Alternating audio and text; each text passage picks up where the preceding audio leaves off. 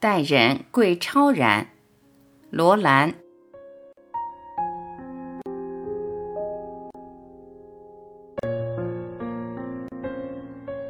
有人说处人比做事还难，单单做事，我们只要拿出本领，勤劳认真的去做，就不愁没有成绩；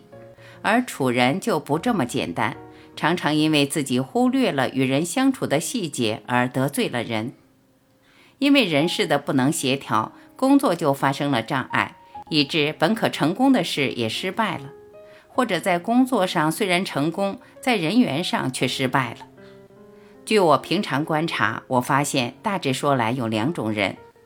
一种人是八面玲珑的，对人非常周到，每一个同事、每一个亲戚朋友的喜庆生日、过年进节，以至于他们孩子的生日。毕业、得奖、考取学校等等大小事项，没有一样忘记。他总是抢先去应酬、去送礼、去道贺。平常说话更是圆滑透顶，处处不得罪人，见什么人说什么话，应付得面面俱到。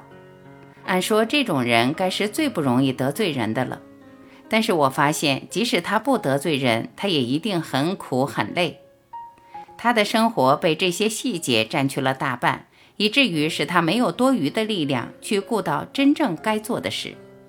而且因为他太不希望得罪人了，往往偶尔一次有人说他不好，他就难过紧张，觉得以自己这样用心而还换不来人们的好意，使他伤心难过。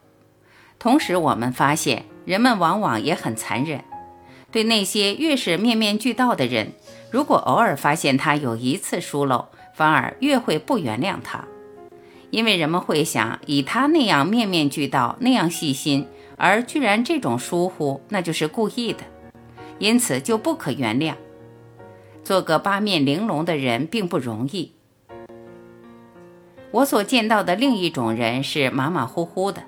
一切都不操心，我行我素，从不关心别人的事，更不关心别人的情绪和困难。这种人虽然对他自己来说是比较省心。也可以专心去做他自己该做的事，但是在人事上发生困扰的，也就是这种人，他们太马虎了，得罪了人也不知道，该争取别人信任与谅解的也没有去争取，因此他们也会遭受阻挠而失败。在我看来，在对人方面，最好是能保持一点超然，超然之中该加入一些同情和真诚，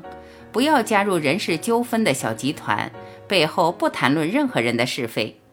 这样你既可避免自己被卷入琐碎应酬和闲事闲非的漩涡，又可保存自己和周围人们之间所应有的感情上的联系，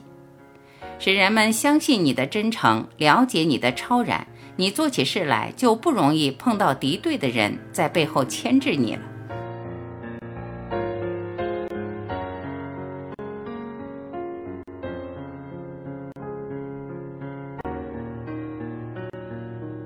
感谢聆听，